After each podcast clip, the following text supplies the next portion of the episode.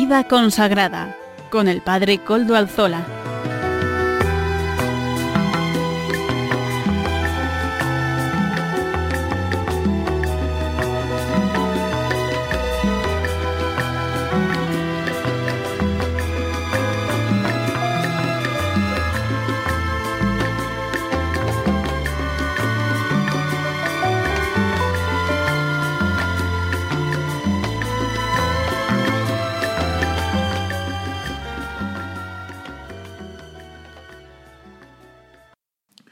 Buenas tardes, hermanos, amigos y oyentes. Hoy es jueves y son las 5 de la tarde, una hora menos en las Islas Canarias. Es por tanto la hora de vida consagrada en Radio María.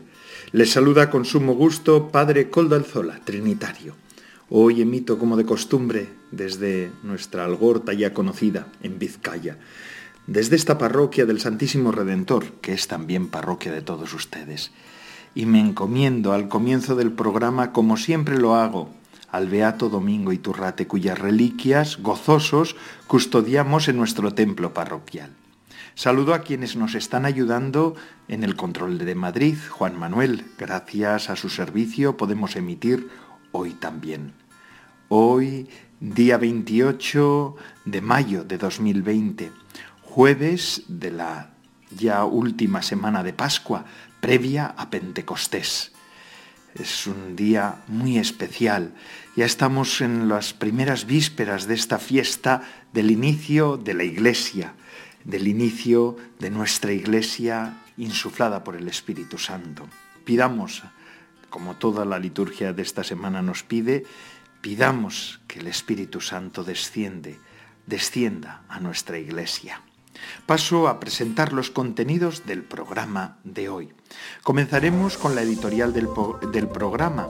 Hoy nos hablará el obispo de Palencia, Monseñor Don Manuel Herrera.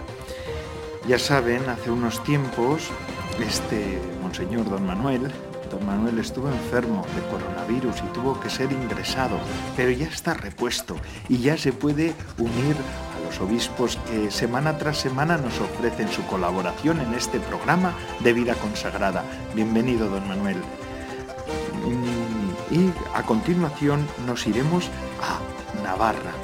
En, en, ese, en esa sección Ventanas abiertas a la eternidad, hoy vamos a conocer el monasterio, la abadía de San Salvador de Leire, un lugar con encanto singular. Amaro Villanueva nos ofrecerá la sección Música para Evangelizar. La Madre Olga del Redentor, fundadora de las Carmelitas Samaritanas, nos presentará la sección De Camino con Madre Olga, unos minutos de reflexión espiritual. Y finalmente el Padre David García García Rico nos presentará el Evangelio del Domingo. Ya saben, siempre nos pone en conexión con la liturgia del domingo que llega. Ustedes se pueden poner en contacto temas con nuestro programa por medio del correo electrónico del mismo. Ya saben cuál es, pero se lo repito. Vida consagrada arroba radiomaria.es. Vida consagrada todo en minúscula y junto. Vida consagrada arroba radiomaria.es. Ustedes escríbanme y yo les contestaré vamos a hacer entre todos este programa de vida consagrada. A veces utilizo las sugerencias que ustedes me dicen para introducirlas en el programa, así que es interesante que nos escriban y que nos se hagan eco de sus opiniones y de sus planteamientos. Recuerdo además que ya desde hace unos cuantos meses pueden escucharnos por medio del podcast de la web. Ya nos suben el nuestro, no lo olviden, Amaro Villanueva puntualmente, semanalmente, nos pone estos, nuestro podcast en la radio. Así que en la web de, podcast de Radio María, más en concreto. Así que ustedes vayan, pinchen y bájenlo. Y así pueden escuchar el programa cuando quieran. Una sección, el programa entero de nuevo, o pueden, además ya se puede... Eh, seleccionar una parte del programa, lo que ustedes vean, lo pueden hacer. Ánimo, que todos estos medios nos, ayudan. Y ahora, sin más, vamos a escuchar a don Manuel Herrero, Herrera, que es el obispo de Palencia. Ya le digo, recemos por él porque ha estado enfermo, pero ya está restablecido y hoy nos va a hablar de esta fiesta litúrgica a la que nos estamos preparando, el día de Pentecostés. Adelante, don Manuel. Buenas tardes y feliz Pascua de Pentecostés. El domingo que viene se celebra la fiesta de Pentecostés. Es la Pascua Granada. Si el día de la resurrección es la Pascua Florida, hoy vemos que ya el, fruto de la flor de Pascua eh, ha cuajado y ha estado granado de frutos. ¿Qué fruto es el de la Pascua de Cristo resucitado? El que Él nos da es su Espíritu, que continúa su presencia entre nosotros. Yo estoy con vosotros todos los días hasta el fin del mundo. Y Jesús no está presente físicamente entre nosotros, sino que está por medio de su Espíritu. Ese Espíritu que es el alma de la Iglesia y tiene que ser también el alma de todos y cada uno de nosotros. El Espíritu Santo del cual solamente en la Escritura se nos habla por imágenes. El soplo, el ruach, el viento, llamaradas de fuego, el dedo de Dios, la paloma, muchas imágenes para indicar el amor de Dios, porque el Espíritu Santo es el amor personificado, que va del Padre al Hijo y del Hijo al Padre y que ha desbordado en nosotros.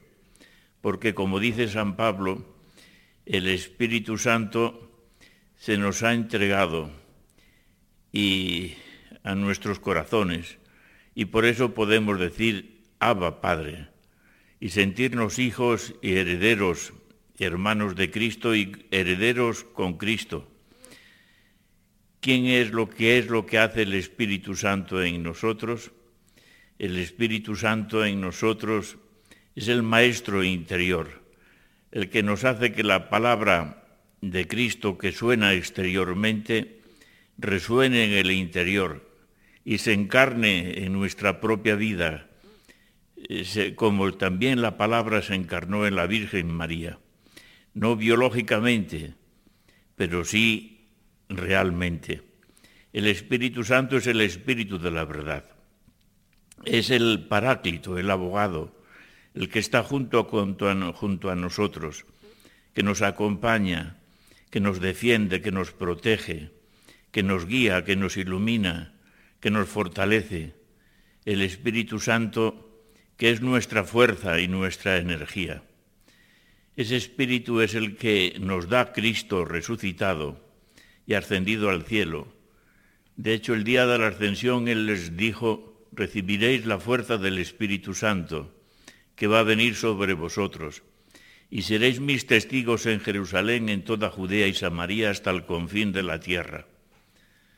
Todos los cristianos tenemos que ser testigos y enviados, apóstoles lo mismo que ser enviado, testigos de Cristo testigos de lo que hemos oído, lo que hemos visto con nuestros propios ojos, lo que contemplamos y palparon nuestras manos acerca del verbo de la vida de Jesús, pues la vida se hizo visible y nosotros hemos visto y damos testimonio y os lo anunciamos, os anunciamos la vida eterna que estaba junto al Padre y se manifestó.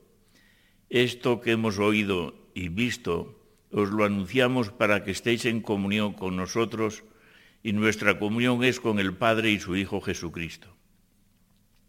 Esto es lo que anunciaron Pedro, Matías, Bernabé y los demás apóstoles con la fuerza del Espíritu Santo el día de Pentecostés. Y Pablo, a lo largo de toda su vida, como nos lo relata el Nuevo Testamento. Y la multitud de creyentes a lo largo y ancho del mundo. Esto es lo que tenemos que hacer nosotros hoy por nuestra condición de bautizados, confirmados y eucaristizados. Ser testigos de Cristo con valentía, en actitud de salida, como nos recuerda el Papa, confiando no en nuestras fuerzas y estrategias, sino en el Espíritu Santo, e impulsados por ese mismo Espíritu que impulsó siempre a Jesús a hacer el bien y luchar contra el mal y atender a tantos heridos de la vida. Así lo ha destacado el Concilio Vaticano II y los papas posteriores al mismo y hoy el Papa Francisco en su encíclica Evangelii Gaudi. Tenemos que llevar el gozo del Evangelio a los demás, pero no con un mero anuncio de palabras, sino con nuestra propia vida. Testigo es aquel que ha vivido un acontecimiento central y único que le ha ganado el corazón y ha transformado su vida hasta el punto de que no puede dejar de transmitir lo que él vive con su palabra y sus obras. Y el acontecimiento central que tenemos que testificar es Jesucristo en la fe y en la comunidad. Un encuentro con Él que ha cambiado nuestra mente, nuestra conducta y sentimientos. El testigo es aquel que está convencido de que esta nueva manera de vivir es saludable para todos, que se siente motivado a ofrecerla incansablemente a los demás. Todos tenemos que ser testigos. También la vida consagrada y especialmente también la vida contemplativa.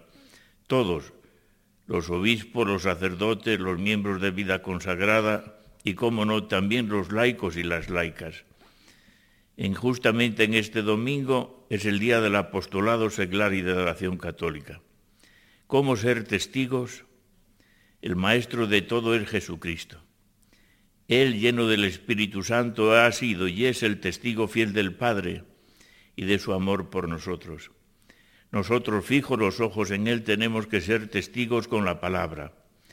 Todos los que conviven con nosotros y los que nos encontramos en la calle, el café, el mercado, en la cola del banco, en el paseo, en el trabajo, sean conocidos o desconocidos, deben saber en quién creemos y quién da sentido y fuerza a nuestra vida.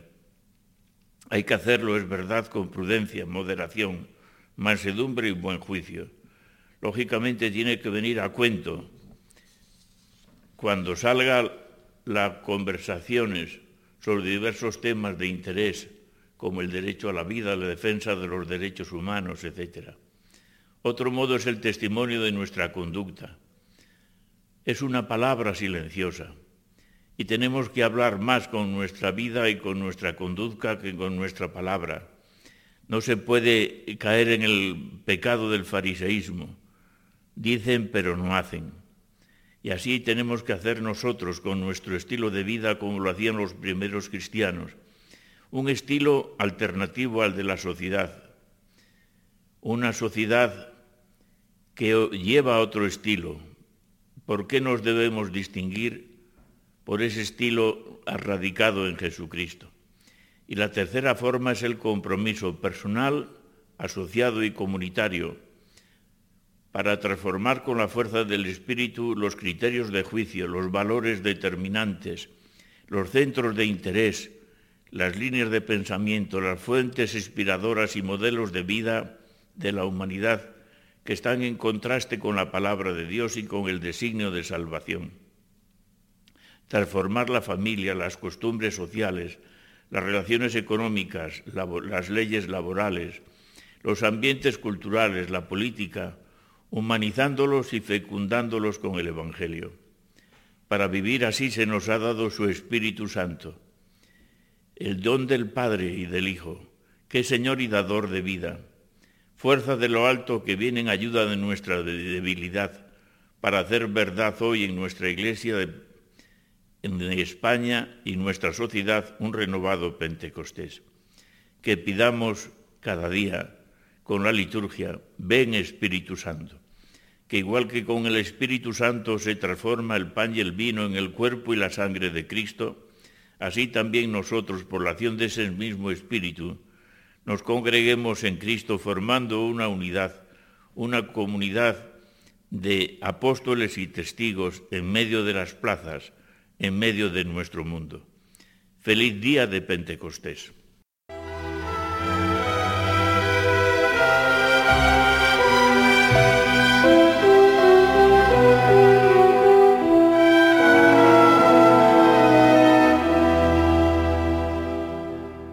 Muchas gracias, don Manuel, por estas palabras suyas al inicio del programa. Ha venido con fuerza, don Manuel, se le nota, ¿verdad?, en estos primeros minutos que nos ha ofrecido de reflexión espiritual, de reflexión llena de unción sobre que menos que el Espíritu Santo en, este, en estos días que nos estamos preparando para la fiesta de Pentecostés. Toda la iglesia se está preparando para Pentecostés. Toda la iglesia implora la venida del Espíritu Santo. Todos los días de esta semana cuando rezamos la Eucaristía, en la Eucaristía y también en la, en la liturgia de las horas, es, es una de las ideas más claras que se dicen una y otra vez que el Señor envíe su Espíritu, que descienda sobre nosotros la presencia del Espíritu. Y les decía en el elenco del inicio del programa, en la programación de hoy, les decía en los contenidos de hoy, les decía que hoy vamos a acercarnos a Navarra, a esa provincia hermosa, esa provincia variada, esa provincia mm, cargada de distintas mm, tonalidades y de distintos acentos, porque Navarra es una de las provincias más plurales de España, y es así, desde el norte al sur miles son los paisajes diversos, pero una es la presencia de la Iglesia, una tierra marcada por la fe profundamente cristiana que, y de lo que da expresión pues toda, todo el arte que, que, recorre Navarra del norte a sur, de este a oeste.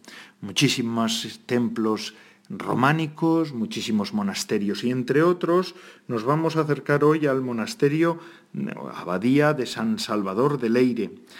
Fíjense, este monasterio, además de un románico extraordinario, la cripta de Leire, hay que conocerla. Bueno, voy a presentarles el monasterio y así abrimos boca para que ustedes también puedan acercarse a visitar a este monasterio que aún sigue vivo, además, hay presencia monástica, por tanto, sube enteros, ¿verdad? Porque siempre que un monasterio está vivo, es verdaderamente eh, cautiva.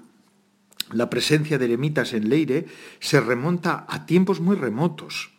Los expertos señalan que Leire figura entre los monasterios más antiguos de España y sitúan sus orígenes en tiempos de los godos, fíjense como deduce Antonio Yepes de una inscripción de la iglesia fechada en 611, nada más y nada menos. El primer documento que alude al monasterio es una carta de San Eulogio de Córdoba a Vilesindo, obispo de, de Pamplona, y se remonta al 851, y habla de la estancia del santo en Leire tres años antes, en 848, así como de su floreciente comunidad y su bien nutrida biblioteca. La fama del monasterio de Leire motivó que nobles y reyes enviaran allí a sus hijos para recibir su educación, y algunos tomaron el hábito. Por algún tiempo Leire también sirvió de panteón de los reyes de Navarra.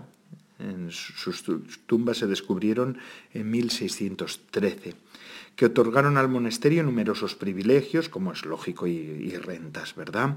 En el 991, Sancho Garcés donó las posesiones que su hermano Ramiro tenía en Apardués. Eh, asimismo, en 1050 el rey García de Nájera donó varias de sus propiedades y en 1085 Sancho Ramírez entregó a Leire los monasterios de Igal, Urdaspal y el Roncal. ¿Por qué se hacía todo esto con los monasterios? Porque eran verdaderas fuentes de cultura y además también esa función social eh, de ayuda a los pobres, a los transeúntes, a los peregrinos, a los viandantes. Los monasterios eran remansos de paz en la, en la, Europa medieval y por eso los reyes siempre los han dotado de ciertos privilegios para que pudieran hacer esa función, además de la espiritual, porque entonces no se distinguían estos dos ámbitos, y es cuando como mejor están, siempre unidos, lo espiritual y lo social, y también esa dimensión social que tenían los monasterios y que lo tienen. En el siglo XI, Leire adquirió su máximo esplendor, tanto espiritual como económico, y sus posesiones llegaron a ser incontables.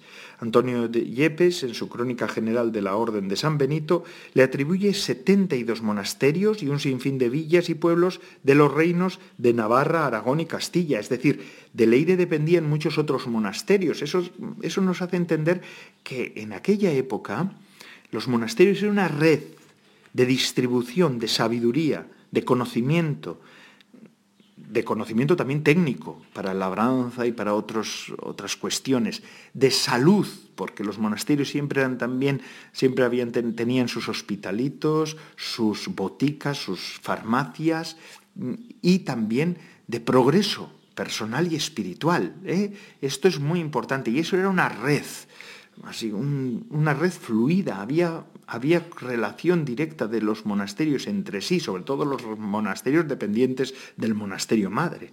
Esto es muy, muy interesante, la verdad.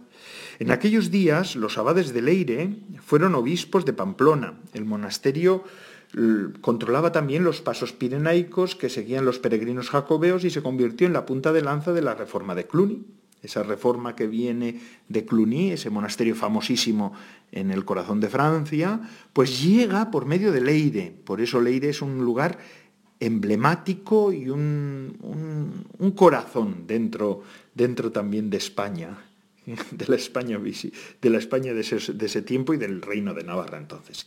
En el siglo XIII el rey Teobaldo I introdujo la reforma del Cister que dio lugar eh, pues, a, que llegaran los monjes blancos al monasterio de, de Leire. Desde 1236, por tanto, hasta 1835 el monasterio perteneció a la orden del Cister. A partir de 1835, ¿qué es lo que ocurrió? Pues quedó abandonado. ¿Por qué? Por la desamortización del ministro Mendizábal hasta que en 1946, fíjense, más de 100 años, la Diputación Foral de Navarra emprendió las obras de restauración y en 1954 se instalaron los primeros monjes ya no cistercienses, sino benedictinos llegados de Silos. Hermosísima la fábrica de este monasterio. Si grande ha sido su influjo espiritual, hermosa es su soberbia, diríamos casi, casi, entiéndase bien esta palabra soberbia, ¿verdad? De, soberbia es su fábrica. Los tres ábsides del siglo XI, de estilo románico, pese a carácter de decoración suntuosa, configuran un conjunto de gran armonía y equilibrio. El alero está formado por una cornisa de bloques biselados sobre modillones, adornados con tallas de escasa factura artística que se alternan con cabezas humanas, animales, figuras, lazos, bolas, lo normal del, románico de aquella época. Estos ábsides marcaron el estilo que después se reproduciría en otros lugares, por ejemplo, donde el arte románico ha tenido esplendor, mayor esplendor, como han sido en Jaca, en León o también en Fromista. Esto es como eh, la prueba para después hacer la obra maestra.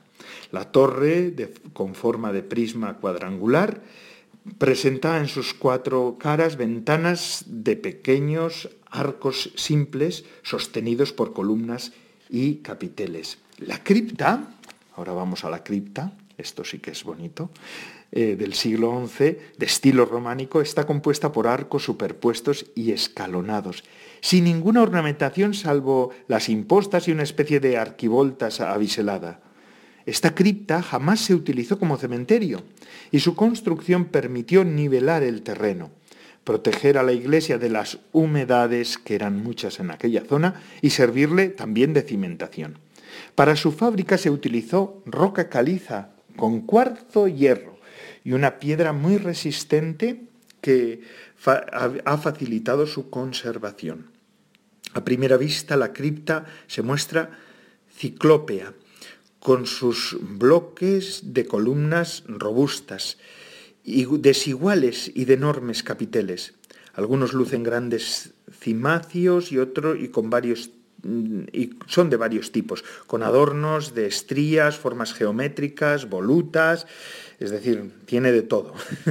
la cripta, consagrada en 1057, se concibió con tres naves, pero durante el transcurso de la obra la nave central se dividió en dos con una arcada axial central. este cambio ocasionó una ligera modificación del ábside central cuyo casquete se convirtió en otros dos de grandes dimensiones. Es espectacular, hay que verla. La cripta de, Leire hay que conocerla. Es hermosísima, hermosísima, de una belleza singular. Así que les invito a que vayan allí.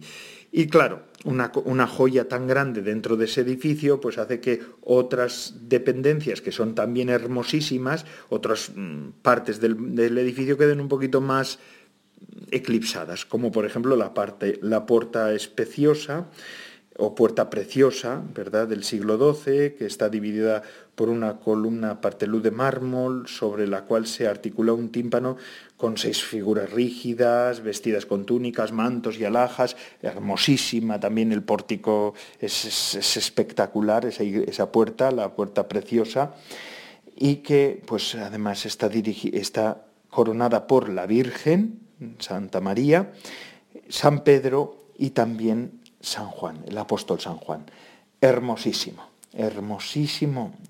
Mm, la verdad es que es un monasterio en lo artístico espectacular. Y esto, si lo unen al canto gregoriano de estos monjes benedictinos y al entorno natural que es como sacado de cuento de hadas, no de cuento de hadas no lo sé, pero sí como sacado de unas historias fantásticas, es un lugar que merece la pena ir a conocer. Yo diría más, si se abriera la hospedería, de ir a pasar unos días. Así es, así es Leire. Rezuma eternidad. Esto sí que es una ventana abierta a la eternidad durante tantos siglos. Y ahora seguimos con nuestro programa. Vamos a escuchar a Amaro Villanueva, que nos trae hoy, qué canción nos trae. Nos trae una canción mm, de fuerza, contenido evangelizador. Adelante, Amaro Villanueva.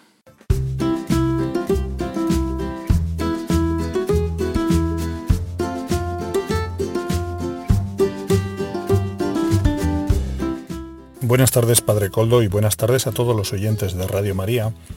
Bienvenidos a la sección de música para evangelizar dentro del programa de Vida Consagrada que se emite todos los jueves de 5 a 6 de la tarde. Hoy contamos con la canción Pentecostés de Javier Bru. Javier Bru es un cantante católico que nos va a interpretar esta canción de Pentecostés. Adelante.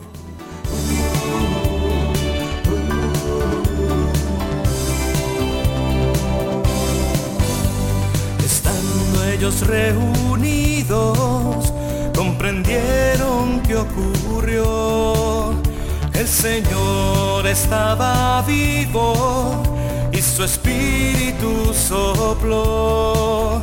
Corazones enardecidos respondiendo a la misión fueron a anunciar al mundo que Jesús resucitó. Es Pentecostés, nuestra fiesta es. Tu espíritu nos hace iglesia, Cristo llegó Pentecostés. Es Pentecostés, nuestra fiesta es tu espíritu nos hace iglesia, Cristo llegó Pentecostés.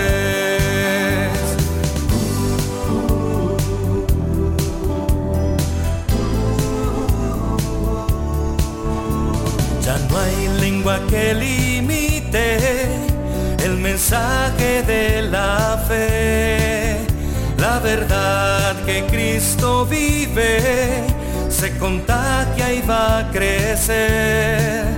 No hay barreras que detengan a quien Él su fuerza da. Y no hay ya vida más plena que dejarse de llevar. Es Pentecostés, nuestra fiesta es tu espíritu nos hace iglesia, Cristo llegó Pentecostés. Es Pentecostés, nuestra fiesta es. Tu espíritu nos hace iglesia, Cristo llegó Pentecostés. Con su espíritu nada tememos pues nos muestra la verdad, la luz al entendimiento.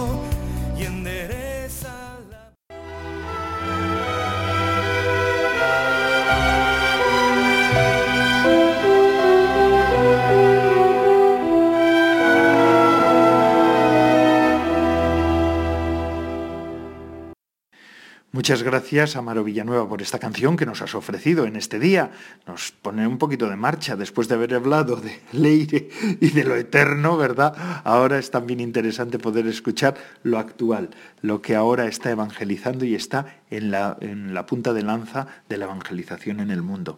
Y seguimos con nuestro programa. Vamos a escuchar de nuevo a nuestra colaboradora, Madre Olga del Redentor, fundadora de las de las carmelitas samaritanas, esta mujer que está caminando al estilo de la santa, de lugar en lugar, fundando y ahora además utilizando los medios de comunicación para difundir a tope, a tope, porque lo está haciendo la buena noticia. Adelante, Madre Olga. Eh, buenas tardes, Padre Coldo y todos los oyentes del programa Vida Consagrada de Radio María. Seguimos retomamos nuestro itinerario por la vida consagrada de la mano de Santa Teresa, repasando un poquillo, es lo que estamos intentando hacer desde hace ya algunos meses, pues todos los aspectos de la vida consagrada y cómo los fue viviendo ella, ¿no? Porque ella dio a todo lo que tocó, porque ella era ella y, y su genialidad, aparte de su santidad, su genialidad es indiscutible, pues dio a todo lo que tocó un, un aire especial, ¿no? Nuevo, fresco, diferente, pues un aire teresiano. Bien, pues la última vez veíamos cómo en la vida religiosa muchas veces nos encontramos con realidades poco favorables, complicadas, y, nos desanimamos y, nos venimos como pues, pues abajo, ¿no? Y bueno, pues la verdad, esa actitud no sirve para nada, ni en la vida religiosa ni en ningún aspecto, ¿no? de la vida que nos encontremos. La vida hay que afrontarla y, como suele decir el, dicho popular, al mal tiempo buena cara, ¿no? Entonces, ¿qué hacer ante las realidades poco favorables que nos podemos encontrar en, en la vida consagrada, en la vida religiosa? Bueno, pues ella en el capítulo 7 del libro de la vida hace un balance muy crítico, ¿no? Bastante fuerte, si lo leéis despacio lo veréis un balance muy crítico de los 10 años, entre sus 25 y 35 años, los 25 y 35 de su edad, que vienen a corresponder entre los años 1540 y 1550. ¿no? Ahí detalla aspectos muy pormenorizados, muy detallados de la vida religiosa de entonces, que dejaba bastante que desear y que era una realidad que ella vivió en la encarnación eh, era algo que existía y en la que ella se vio, lo que ella se vio sumergida, ¿no? Una realidad poco favorable, pero que, bueno, pues que la, que la comió por completo a ella. Y al mismo tiempo que hace ese detalle, ese, elenco de cosas negativas, también ella es consciente de que eso no es excusa para su propia mediocridad, porque a veces nos pasa esto, ¿no? Eh, nos excusamos en lo que pasa al lado no tan bueno y efectivamente en cualquier congregación, en cualquier comunidad, pues evidentemente como, como entidad formada por seres humanos pobres y limitados, pues hay pobrezas y limitaciones, hay cosas menos positivas. Pero es que esto siempre, o sea, en este, en este mundo es así en cualquier colectivo y en, las comunidades, pues, pues también, ¿no? Pero esto nunca nos puede servir de excusa para ocultar o para justificar, sobre todo para justificar nuestra propia mediocridad. No vale decir, oh, pues como yo estoy aquí y esto es así, pues como voy a estar, ¿no? Pues, pues como puedo y ya.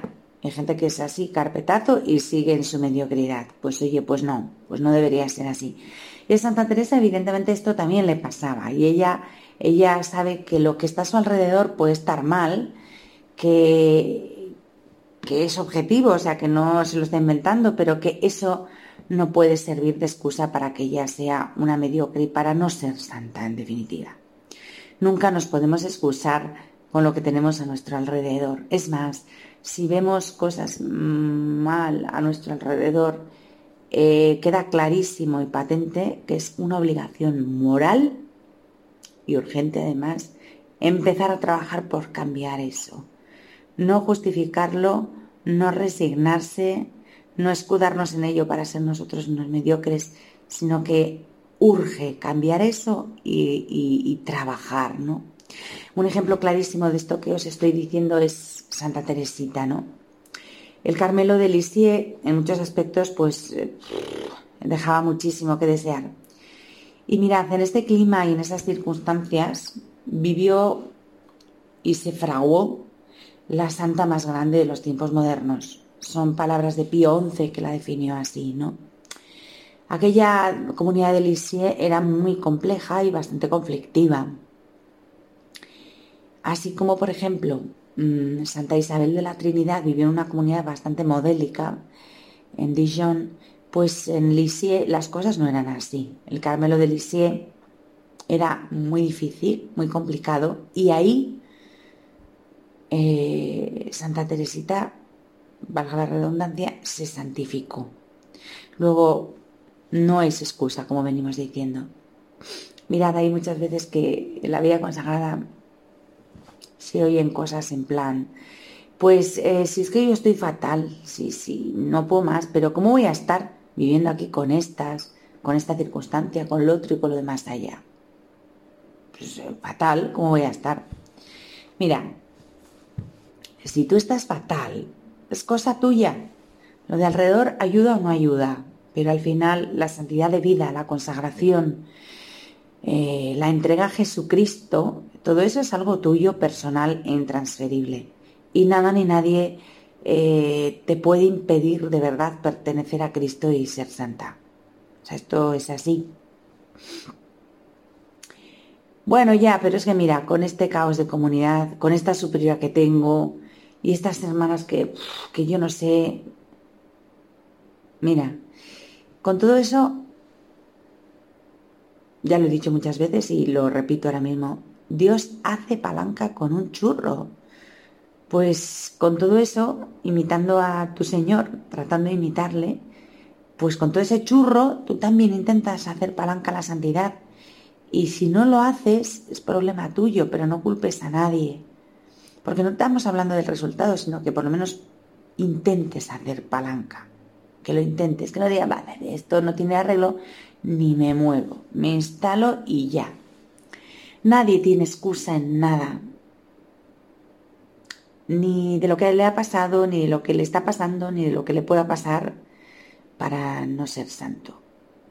Jesús nos lo dice claramente, sed santos como yo soy santo. No dice, sed santos como yo soy santo solamente cuando las cosas sean fáciles y favorables. No, no, no. Sed santos como yo soy santo cuando te tiren piedras, cuando te pongan perdido y hablen mal de ti, cuando te llamen mentiroso, cuando te quieran linchar a la primera de cambio sobre la marcha, cuando tengas unas hermanas insoportables y una superiora infumable, pues también en esas circunstancias, que no serán tanto, también tienes que ser santa. Sed santo como yo soy santo, siempre y en toda circunstancia, sin excepción. La santidad es una vocación universal y es independiente de las circunstancias. Las circunstancias nos pueden ayudar más o menos, o pueden no ayudarnos nada, pero nunca, nunca excusemos nuestra mediocridad y nuestro no ser santos en que nuestra comunidad es así o en que el ambiente de vida religiosa que me ha tocado es asá. No. Si es así, santifícalo tú, mejóralo tú. No vale quejarse. Con lo cual, yo no estoy diciendo que las comunidades tengan que ir manga por hombro y que todo nos dé igual, sin poner remedio a lo que esté mal. No. No estoy diciendo eso, pero es otra cuestión. Hoy me permito insistir en eso, en que la santidad es algo personal y es una vocación irrenunciable de todo bautizado. La semana que viene seguimos con otras cuantas cositas. Venga, os dejo por hoy.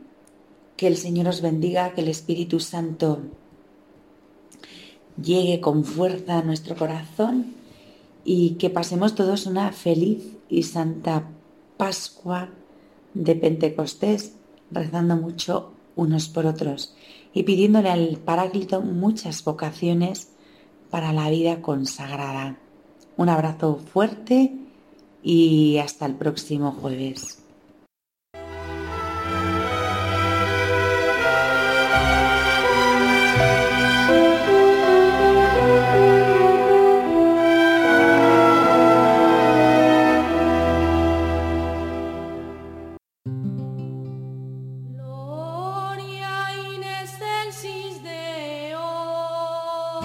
¿Por qué buscáis entre los muertos a quien vive? dijo el ángel a las mujeres que iban al sepulcro. En efecto, Jesús no es un personaje histórico del pasado, sino que es el resucitado siempre vivo en medio de su iglesia. Y hoy también nos dice, como los discípulos de Maús que habían perdido la esperanza, ¿no era necesario que el Mesías padeciera para entrar así en su gloria? Al final de su camino, el corazón de esos discípulos ardía de fe, esperanza y caridad. Ayúdanos a seguir extendiendo ese fuego pascual en los corazones de nuestros contemporáneos con tu oración, compromiso voluntario y donativo. Puedes informarte de cómo colaborar llamando al 91 822 8010 o entrando en nuestra página web radiomaria.es. Radio María difundiendo la gran esperanza con aquella que es causa de nuestra alegría.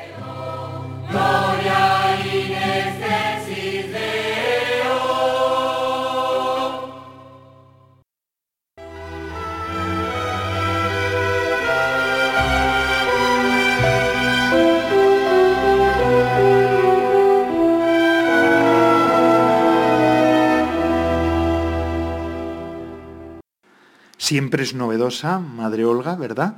Y además, bueno, pues ya saben también cómo va el tema de ayudar a, Radio María. Ahí, gracias a Radio María, podemos escuchar a Madre Olga del Redentor, fundadora de las Carmelitas Samaritanas, y a otros, otros, otros tipos de programas, porque Radio María es la radio de la Virgen. Yo sí que creo que en este momento de la historia y de la Iglesia en España es un medio de evangelización porque nos habla de temas que otras radios no nos pueden hablar. Y hablando de temas, vamos a concluir nuestro programa, ya nos quedan pocos minutos, pero no nos vamos a ir sin escuchar al padre David García García Rico, nuestro biblista particular. Él nos ofrece el Evangelio del domingo. Adelante, padre David. Buenas tardes, amigos de Radio María. ¿Qué tal se encuentran?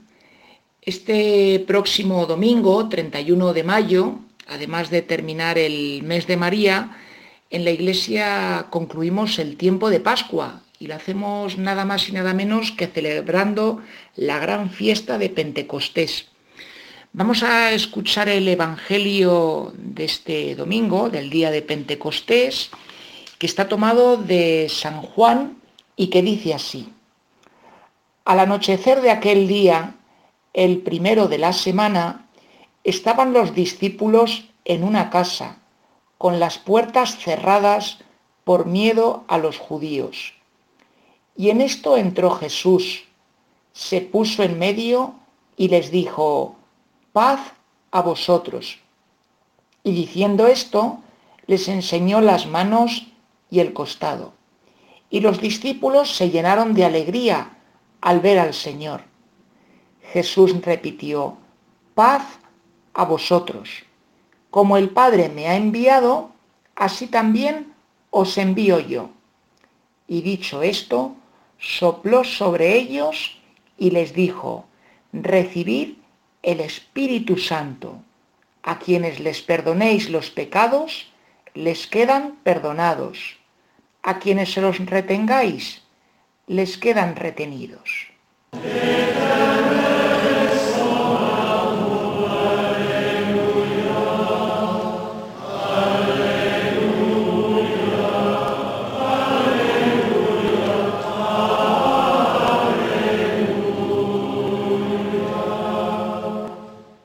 Amigos oyentes. Para este día de Pentecostés, como es lógico, tenemos que tomar un relato del Evangelio en el que se nos hable evidentemente de la acción del Espíritu Santo sobre los discípulos de Jesús. Y nos propone la Iglesia justamente este fragmento que acabamos de escuchar, que está tomado del capítulo 20 de San Juan. ¿Qué ha habido antes de este episodio dentro del mismo capítulo 20? Pues hemos tenido la, eh, la escena del encuentro de Jesús con María Magdalena. Vemos que el relato continúa y se nos sitúa en el primer día de la semana, en el anochecer. Esto le sirve muy bien a San Juan para que aquellos que leemos el Evangelio nos podamos meter en escena, imaginarnos el efecto de disminución de la luz que sucede siempre que anochece y también el efecto psicológico que supone hablar del primer día. El primer día para los judíos es el día que va después del Sabbat, es como quien dice el día del inicio de la labor, después del descanso, ¿no? Entonces, en un día de labor, lo que para nosotros sería un lunes, que a veces los lunes pues hay muchas personas que les cuesta empezar a funcionar porque como que añoran el descanso del fin de semana, bueno, pues en un lunes justamente acontece algo que cambia la vida de la comunidad, porque se nos dice que aquella comunidad que estaba reunida, que tenía miedo a los judíos, pues el Señor se hace presente en medio de ella y al hacerse presente entre los discípulos, lo primero que hace es saludarlos con la frase o la palabra típica de los judíos cuando se llega a un lugar, igual que nosotros en castellano cuando llegamos a un sitio decimos hola, buenos días o buenas tardes o buenas noches, pues Jesús emplea el saludo típico judío que es shalom, que nosotros traducimos como la paz.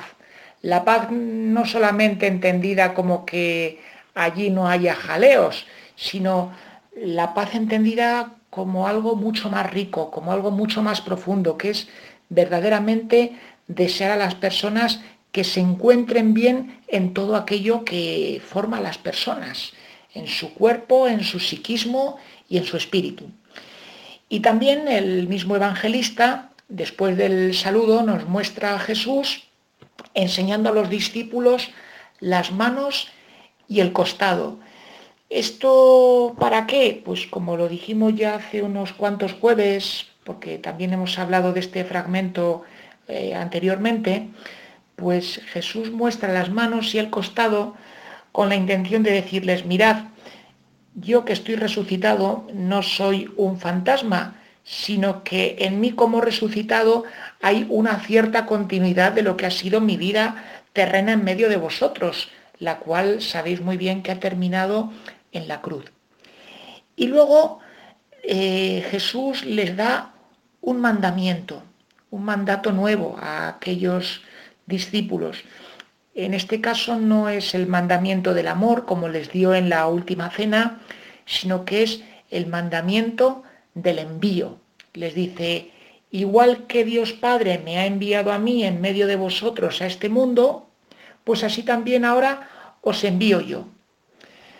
Esto es muy bonito porque con esta expresión Jesús está diciendo a sus discípulos, fijaos que vais a ser partícipes de esa dinámica de amor que un día comenzó el Padre por medio de mí de llevar el Evangelio a la gente. Luego les está diciendo a las claras que Dios Padre cuenta con ellos. Claro, podrán algunos de ustedes que me escuchan pensar, pues qué facilito decirlo, ¿no? Ala, tenéis que ir al mundo y anunciar el Evangelio y yo os envío. Muy bien, tú nos envías, pero si te quedas aquí, nosotros vamos a ver cómo nos las apañamos. Bueno, pues Jesús a continuación les da la solución a este enigma. Les dice eh, que el Espíritu Santo va a estar con ellos y hace un gesto verdaderamente bíblico, porque Jesús sopla sobre ellos. Esta imagen del Hijo de Dios soplando sobre los discípulos, sobre los apóstoles, es una imagen que tiene una resonancia muy clara en el relato de la creación. Si nosotros nos vamos al libro del Génesis, al capítulo 2, podemos apreciar perfectamente ese relato en el que se nos describe de una forma quizá un tanto novelada, pero con una honda teología, que Dios con el barro fabrica al hombre y que cuando le tiene ya fabricado y le tiene ya preparadito, entonces le insufla el propio aliento de Dios, Dios mismo con su aliento, insufla ese aliento al hombre en su nariz y le transmite vida, ¿no? Bueno, pues aquí ahora Jesús, al soplar, está transmitiendo al Espíritu Santo, que es una forma de decirnos también que Jesús, al transmitirnos el Espíritu Santo, es como si estuviese de nuevo comenzando la creación con nosotros, es como recrearnos. Nosotros que muchas veces quizá pues hemos podido quedarnos un poco pues como el barro, apelmazados, secos, sin vitalidad, bueno, pues Jesús viene a llenarnos de vida y nos da el Espíritu Santo. ¿Qué hace el Espíritu Santo? Pues Él se encarga de decirles muy bien que con el Espíritu Santo tienen que ir a la gente y perdonar los, los pecados. Esto hay dos interpretaciones sobre ello. Una quizá que puede ser más literal, de decir que en este texto es justamente donde se ve a las claras, que Jesús instituye en los obispos y luego en los presbíteros la facultad de poder confesar y de perdonar pecados. Muy bien, esa es una. Y luego existe otra que quizás un poquito más amplia que abarca a todos los cristianos. ¿Qué significaría perdonar los pecados?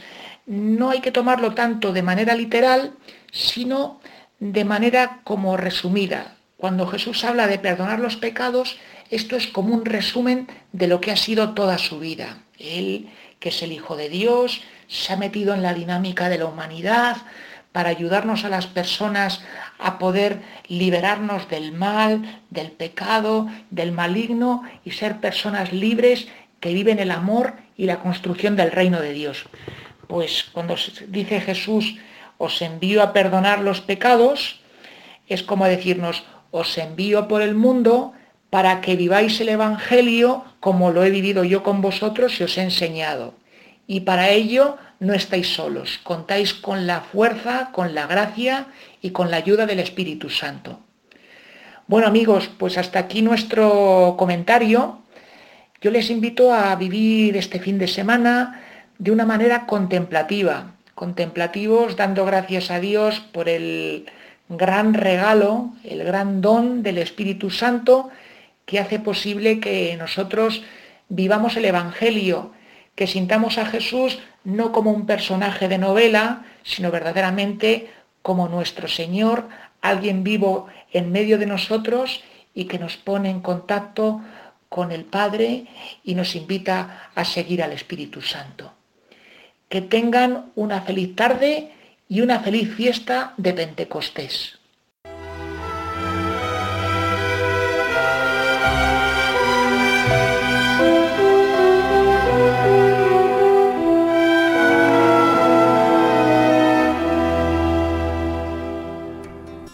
Agradecemos al Padre David García García Rico su aportación semanal. Como ven, siempre nos remite al Evangelio, que es la fuente de vida y alimento espiritual fundamental para el cristiano.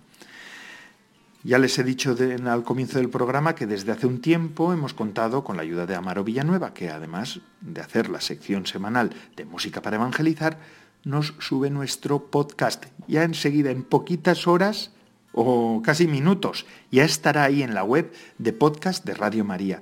Es una web para recuperar programas que más nos han impactado, que más nos han interesado, podrán, volver a escuchar algo que no pude escuchar y que quiero escuchar, pues ahí lo puede ver. Eh, más de 80 programas, más, ya son bastantes más, y 15.000 grabaciones que ya se están convirtiendo en 16.000 o más de 16.000. Así que esto sigue y así, con estas cosas, pues se ha acabado nuestro programa, una semana más. Gracias a todos los que semana tras semana nos ofrecen su fidelidad y su compañía. Es una gozada contar con ustedes Son ustedes la razón de ser de nuestro programa y de todos los programas de la radio de la Virgen. Les dejo ahora eh, con la hora feliz, el espacio dedicado a los más pequeños de la casa. Y además esto no para, amigos.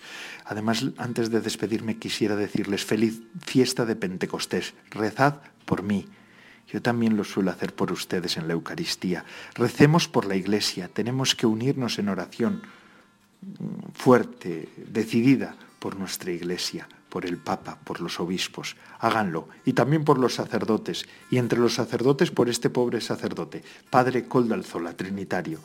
Hasta la semana que viene, si Dios lo quiere.